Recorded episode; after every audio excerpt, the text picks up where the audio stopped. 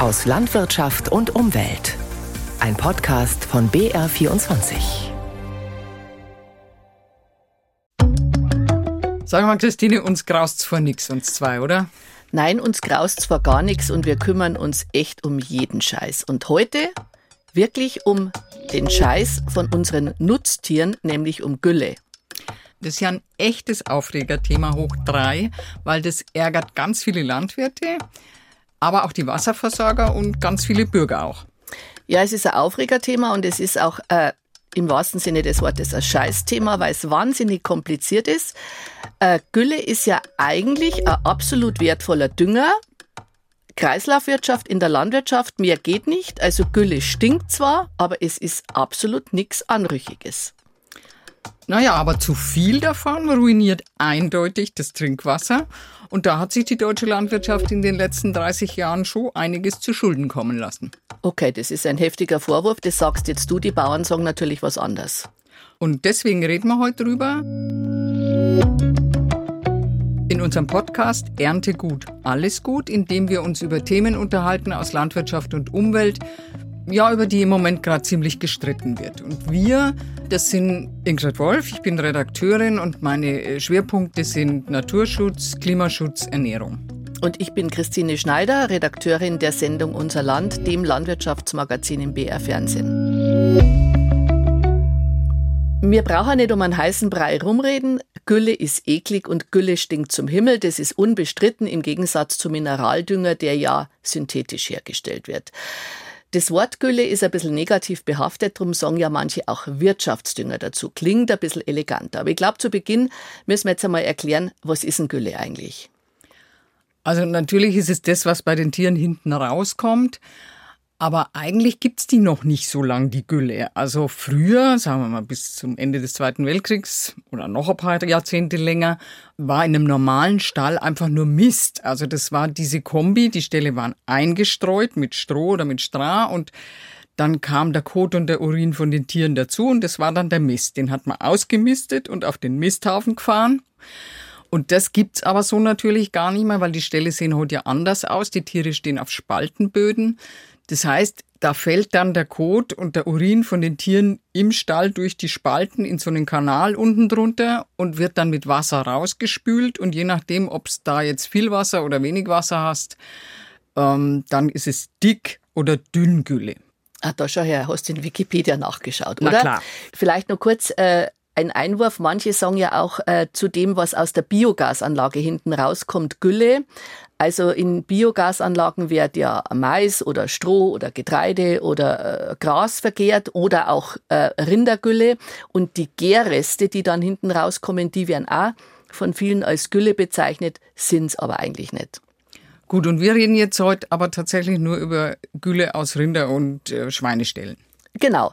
Und da muss ich jetzt nochmal sagen, ähm, Gülle ist ja was eigentlich was Positives. Also das ist ein absolut wertvoller Dünger mit Stickstoff, mit Phosphor, mit Kalium, mit Nährstoffen, mit allem, was eben die Pflanzen brauchen. Und mehr Kreislaufwirtschaft geht eigentlich nicht. Und Biobauern dürfen ja wirklich nur tierischen Dünger verwenden und keinen äh, synthetisch hergestellten Mineraldünger. Ja gut, aber wenn wir jetzt mit über Biobauern reden, kommen wir aufs falsche Gleis weil wir wollten ja über Probleme mit der Gülle reden und die haben wir einfach vor allem in der konventionellen Landwirtschaft, weil ein Biobauer, der darf so viel Kühe halten, wie zu seiner Fläche passen, sprich er die Gülle dann auch hinterher unterbringt. Bei den konventionellen ist es anders. Ein Biobauer, der darf einfach nur so viel Tiere halten, wie er auch äh, dann mit seiner Fläche vereinbaren kann. Also dass er die Gülle dann hinterher auch unterbringt. Das Ganze nennt man Flächenbindung, ist eine Spezialität im Ökolandbau. Gibt's bei den konventionellen so nicht. Und da kommen wir ja jetzt zum eigentlichen Problem, weil die Frage ist, wie viel Gülle auf wie viel Fläche? Die Dosis macht das Gift. Gebe ich dir recht, zu viel des Guten schadet. Das heißt, äh, wenn die Pflanzen eben diese Nährstoffe, die sie durch die Gülle kriegen, gar nicht mehr aufnehmen können, dann wird dieser Stickstoff sozusagen, äh, geht durch den Boden nach unten, landet als Nitrat im Grundwasser. Und dann gibt es das Problem, dass wir letztendlich dieses Nitrat dann im Trinkwasser haben. Genau, weil unser Trinkwasser wird ja überwiegend aus dem Grundwasser bezogen und deswegen ist es so wichtig, dass das Grundwasser sauber ist. Und deswegen gibt es auch einen Grenzwert für dieses Nitrat, also 50 Milligramm äh, pro Liter, mehr darf es nicht sein. Und überall da, wo das überschritten ist, dann haben die entsprechenden Wasserversorger ein Riesenproblem, weil dann müssen sie entweder dieses Nitrat rausfiltern oder sie müssen mit völlig unbelastetem, sauberem Wasser mischen. Das muss man dann auch erst einmal mhm. haben. Da sind schon neue Brunnen gebohrt worden, deswegen, um das überhaupt einhalten zu können. Und all das ärgert am Ende natürlich auch die Verbraucher, weil irgendjemand muss den ganzen Aufwand ja auch bezahlen. Ja, weil das was kostet. Und Nitrat ist definitiv gesundheitsschädlich. Also es wird im Körper äh, unter Umständen zu Nitrit umgewandelt und das ist besonders für, für Kinder oder Säuglinge gefährlich, weil es den Sauerstofftransport im Blut beeinträchtigt und diese Babys, die werden dann blau. Okay, hört sich nicht gut an. Aber unser Thema sind ja heute die Landwirte und da ist jetzt die ganz entscheidende Frage, sind denn nur die Bauern schuld, dass Nitrat im Wasser ist, weil es gibt ja schließlich ein Düngegesetz und es gibt eine Düngeverordnung und die Bauern müssen sich daran halten und eigentlich dürfte da ja gar nichts passieren. Also du sagst jetzt, die Düngeverordnung regelt das alles. Das ist doch ein Schmarrn, das stimmt doch überhaupt gar nicht, weil wir haben Probleme ohne Ende mit dieser Gülle und im Bild zu bleiben. Also ehrlich gesagt, die Kacke ist am Dampfen. Sehr drastisch ausgedrückt, aber stimmt natürlich irgendwo. Die Düngeverordnung regelt theoretisch alles, aber alle sind total unzufrieden, schieben sich gegenseitig den schwarzen Peter zu. Die Landwirte, denen ist die Düngeverordnung viel zu scharf formuliert und die sagen, die geht total an der landwirtschaftlichen Praxis vorbei. Und die Wasserversorger sagen natürlich, pff, viel zu lasch. Also ich finde es überhaupt nicht so kompliziert, weil aus meiner Sicht gibt es ein zentrales Problem. Wir haben punktuell, also an einigen Orten, viel zu viel Gülle und die Bauern wissen einfach nicht, wohin damit. Und fahren dann raus zum Gülleballern sozusagen, oder wie? Gülleballern? Das klingt aber jetzt schon ein bisschen wie Bauernbashing. Das habe ich von dir jetzt so nicht erwartet. Ja, das Wort gibt's. Ist, ich ich finde es total blöd, aber das stammt jetzt nicht von Kritikern, sondern das verwenden die Bauern selber in den sozialen Medien. Äh, man muss ja wissen, es gibt ja nur noch äh, laut Düngeverordnung ganz enge Zeitfenster, wo die Bauern überhaupt Gülle fahren dürfen. Und wenn sie dann fahren dürfen, weil das Wetter muss ja auch passen, dann sind die total begeistert und posten Bilder in Instagram und Facebook und schreiben drunter, juhu, wir dürfen wieder Gülle ballern. Okay, Gülleballern. Also ich habe es nicht gekannt, dieses Wort. Finde es ehrlich gesagt auch nicht so wahnsinnig schön. Aber kommen wir mal zurück zu unserem Grundproblem. Also wir haben ja schon darüber geredet, dass sich die Landwirtschaft verändert hat. Mit einhergegangen damit ist diese Spezialisierung in der Landwirtschaft. Also du hast jetzt sehr große Betriebe zum Teil, die haben dann eben nur noch Rinder oder nur noch Schweine oft gar keine Äcker mehr oder kaum noch Äcker, wo sie ihre Gülle eigentlich unterbringen könnten. Dazu kommt, sie füttern Soja aus Südamerika. Das sind also Nährstoffe, die zusätzlich ins System, in den Kreislauf eingespeist werden. Und das alles muss am Ende, nachdem es durch die Kuh quasi durchgelaufen ist, irgendwo wieder hin. Und es führt dazu, dass wir schlicht und ergreifend zu viel von der Gülle im System haben.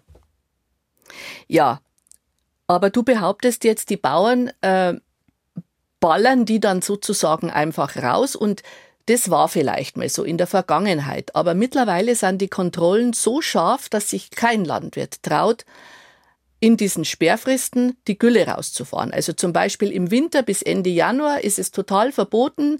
Danach, wenn der Boden noch gefroren ist oder wenn der Boden schneebedeckt ist, auch nicht. Also freilich gibt's immer irgendwo eine Handvoll schwarze Schafe, die das machen, aber 99,9 Prozent der Bauern machen das definitiv nicht. Und wenn die Güllegrube voll ist und die Gülle muss raus, dann muss sich halt der Landwirt einen Ackerbauern suchen, der keine Gülle hat und muss die zu dem hinfahren, weil selber einfach äh, die fünffache Menge auf sein Feld schütten, geht definitiv nicht. Aber früher sagst du, ist es schon mal vorgekommen und die Bauern sagen ja selber, also ehrlich gestanden, für mich klingt das immer schon ein bisschen nach Ausrede. Ähm, ja, das war früher mal so.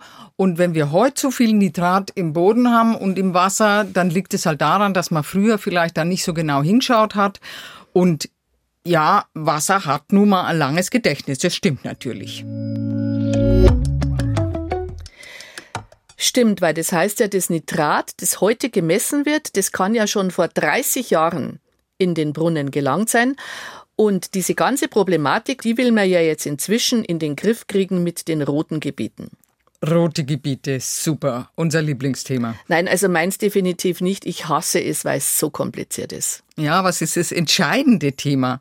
Weil in den roten Gebieten dürfen die Landwirte einfach nicht mehr so viel düngen, vor allem weniger düngen, als die Pflanzen eigentlich bräuchten. Und das heißt natürlich dann am Ende für sie auch weniger Ertrag.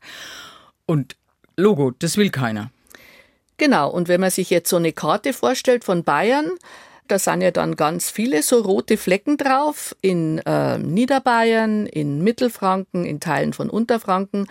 Und für den Landwirt ist natürlich ganz entscheidend, wo bin ich, rot oder grün.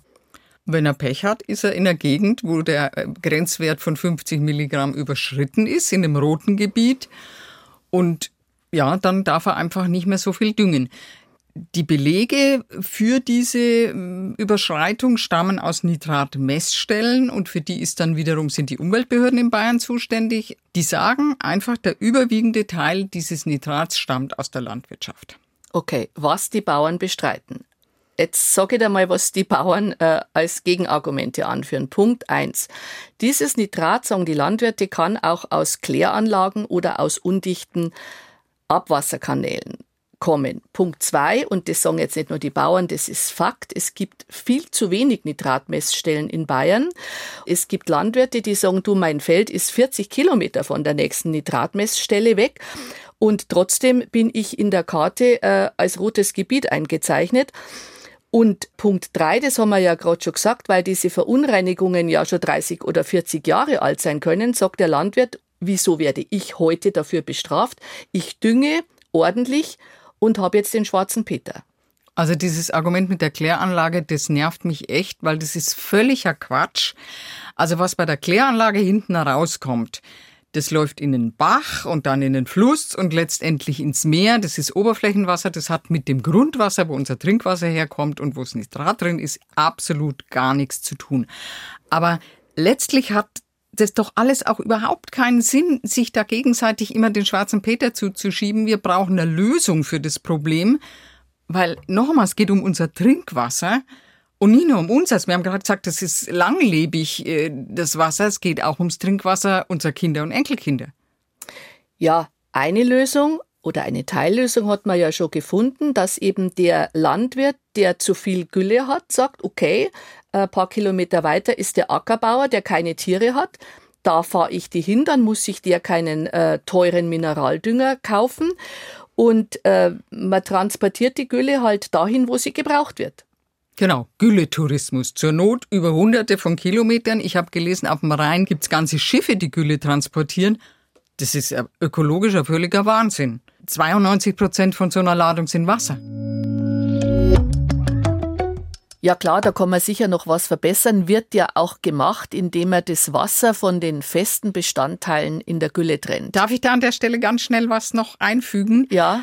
Weißt du, was mir an meinem Job manchmal so besonders gut gefällt? Dass man so tolle Wörter kennenlernt. Weil dieses Gerät, mit dem man das macht, die festen Bestandteile von der flüssigen bei der Gülle trennen, das ist ein Pressschneckenseparator. Oh Mann, die Landtechnik-Expertin. Aber jetzt, äh, abgesehen von dem transportierten Wasser, äh, ist es natürlich schon eine gute Idee, die Gülle dahin zu bringen, wo sie gebraucht wird. In der Vergangenheit, wo der Mineraldünger noch viel billiger war, da war das ein bisschen ein Problem. Da haben die Ackerbauern gesagt, äh, Gülle will ich nicht, habe ich nur Probleme. Wenn die ankommt, muss ich die ja sofort verarbeiten. Ich habe keine stinkt, habe keine Lagermöglichkeiten äh, und so weiter und so fort. Hat sich geändert, weil seit äh, dem Ukraine-Krieg ist der Mineraldünger viel teurer geworden. Sauteuer, ja. Sauteuer geworden und jetzt ist Gülle plötzlich wieder was wert und ist gefragt und sogar unser grüner Landwirtschaftsminister findet Gülle gut. Echt? Ja, Cem Özdemir, seines Zeichens ja bekennender Vegetarier, sagt, ohne Tierhaltung in Deutschland geht es nicht. Wir müssen die Abhängigkeit von mineralischen Dünger reduzieren und dafür brauchen wir Wirtschaftsdünger, den unsere Tiere produzieren. Ja, aber eins hast du jetzt vergessen. Was er natürlich auch sagt, ist, dass wir in Deutschland die Tierzahlen halbieren müssen. Weil ähm, an dem Problem kommst du nicht vorbei. Und wenn du das an der Wurzel packen willst, dann hilft nur eins, also habe ich ganz am Anfang schon mal erklärt, wie es in der Ökolandwirtschaft ist, Flächenbindung. Wenn ein Landwirt 1000 Tiere hat, dann muss er auch so viel Fläche vorweisen, dass er die Gülle von 1000 Tieren irgendwie unterbringen kann. Und da wird überhaupt kein anderer Weg hinführen, außer Reduzierung der Tierzahlen. Okay, in Holland will man das ja jetzt ganz massiv angehen, weil die haben so viel Gülle, dass sie die angeblich sogar bis nach Polen fahren. Ja, und weil die Regierung das jetzt angeht, ist da echt Feuer auf dem Dach. Dann reden wir jetzt über Holland. Die haben ja viel, viel größere Probleme noch mit der Gülle und überhaupt mit ihrer ganzen wahnsinnig intensiven Landwirtschaft. Und die Regierung greift da jetzt wirklich so richtig rigoros durch. Also ich habe gelesen, die zahlen Prämien, wenn Bauernhöfe ganz zusperren oder wenn sie ihren Tierbestand zumindest halbieren. Und ja klar, das regt die Landwirte natürlich wahnsinnig auf. Also da hat's voriges Jahr im Sommer endlos äh, Demos gegeben und äh, Traktorkonvois äh, zur Auf Regierung. Autobahnen. Genau. Also es ist ein, ein politisches Pulverfass und es hat sich tatsächlich auch in den Wahlen schon niedergeschlagen. Da hat sich nämlich eine Bauernpartei gegründet und die waren jetzt sehr erfolgreich bei den Wahlen. Mhm. Wobei die Holländer ja ein Problem mit der Gülle haben, über das wir noch gar nicht geredet haben. Gülle hat ja auch was mit Klima zu tun. Ja, das stimmt. Aber wenn ich das jetzt erklären soll, puh.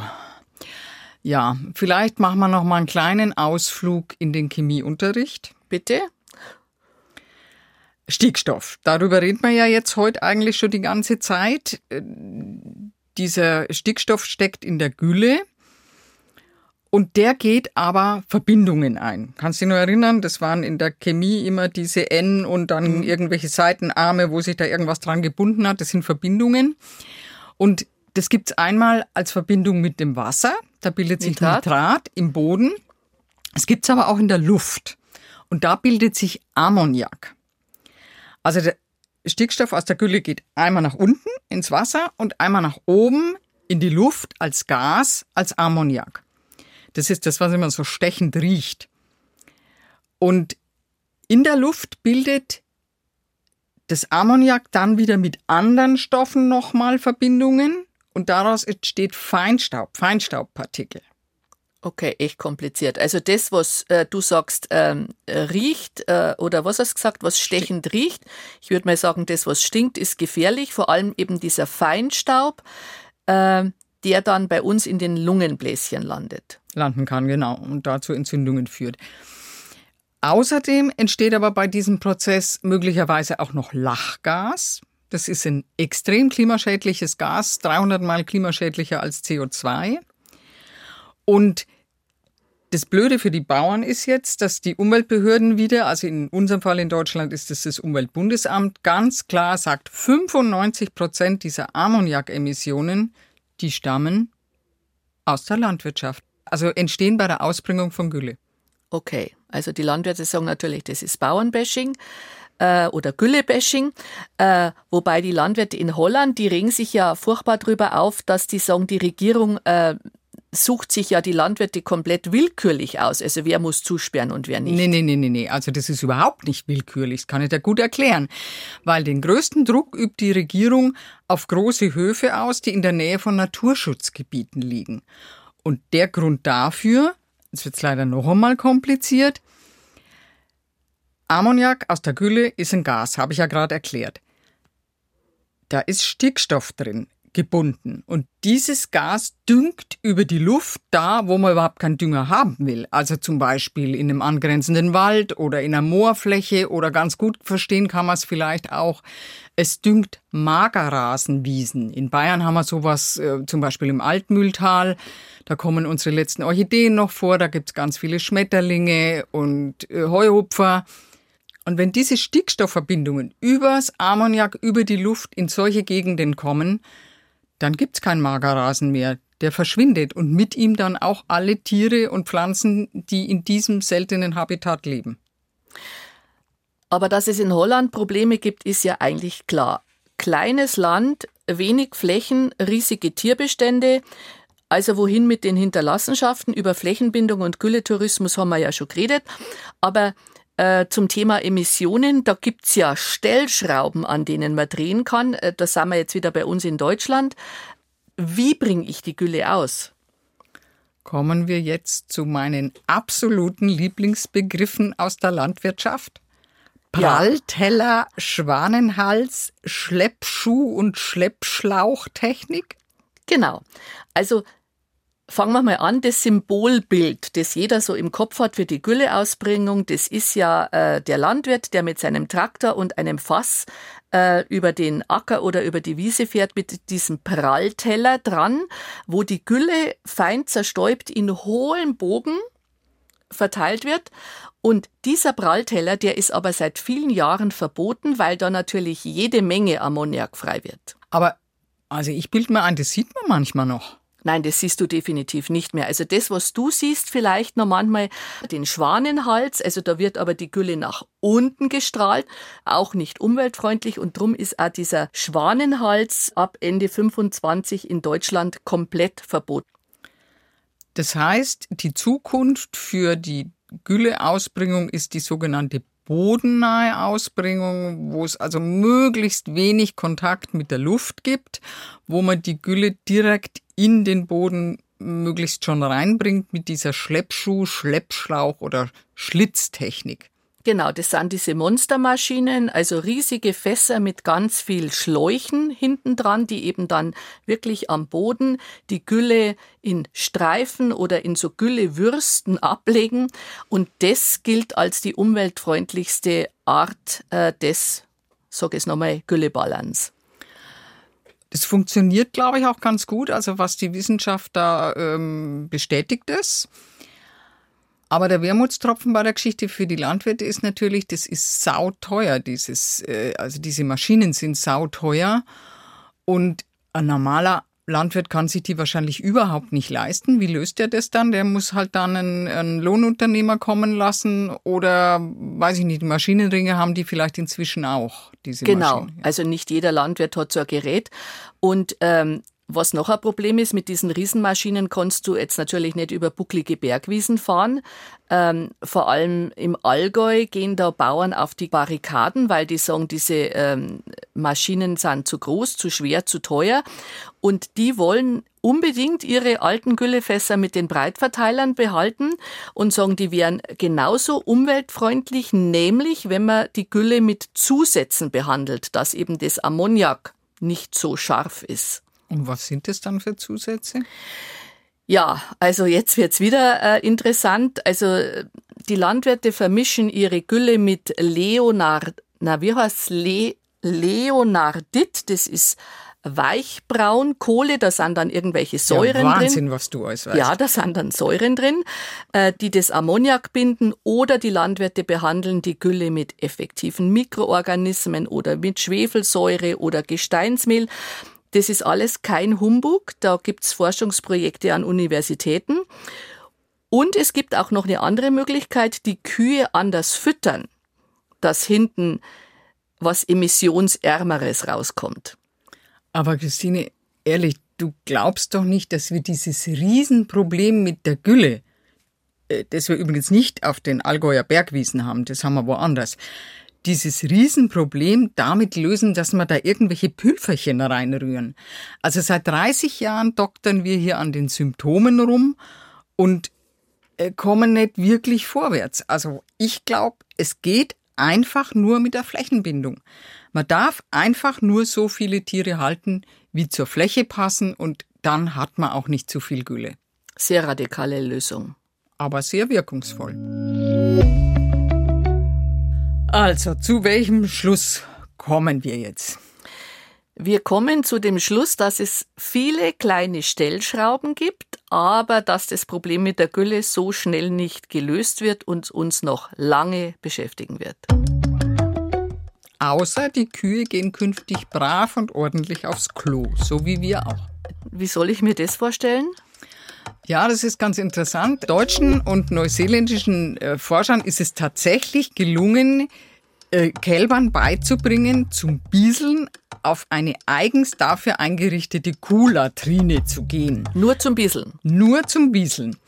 Und wie hat man es gemacht? Ganz einfach, wie das ja eigentlich immer funktioniert bei Tieren. Es gab eine Belohnung dafür, wenn sie es richtig gemacht haben und eine ziemlich kalte Dusche, wenn sie es falsch gemacht haben. Und der Knackpunkt ist, ist also ähm, Pinkeln und das große Geschäft extra. Genau. Was, was bringt es? Weil wenn du das trennst, entsteht einfach viel weniger Ammoniak. Und von daher, ja, diese Kuhtoilette wäre gut fürs Klima. Da schau her, kleines Happy End beim Scheißthema. Dann haben wir es für heute, Frau Wolf, oder? Ja, also mir fällt nichts mehr ein. Und wenn ihr noch Fragen oder Anregungen habt, dann schreibt uns eine Mail an unserland.br.de oder schickt uns eine Nachricht auf unseren Facebook-Kanal Unser Land. Und weil wir jetzt erstmal wieder eine Pause machen hier bei Erntegut alles gut, wollen wir uns bei euch auch mal bedanken für dieses echt wunderbare Feedback, das wir bekommen haben und eure vielen Meinungen. Gerade zu der Folge mit den Schockfotos in dem Tierleiter haben wir echt viele Mails bekommen. Und da müssen wir jetzt auch ehrlich gestanden mal sagen, ja, es stimmt zwar, wir sind keine Juristinnen, aber wenn wir schon sagen, dass Stalleinbruch kein korrekter Begriff ist, dann sollten zumindest wir ihn dann auch nicht mehr verwenden. Ansonsten freuen wir uns natürlich weiterhin auf eure Kommentare. Wir machen im Januar dann weiter, wie gesagt. Und wie immer findet ihr uns hier in der ARD Audiothek. Am besten die App gleich aufs Smartphone laden und abonnieren, dann verpasst ihr garantiert keine neue Folge von Erntegut. Alles gut.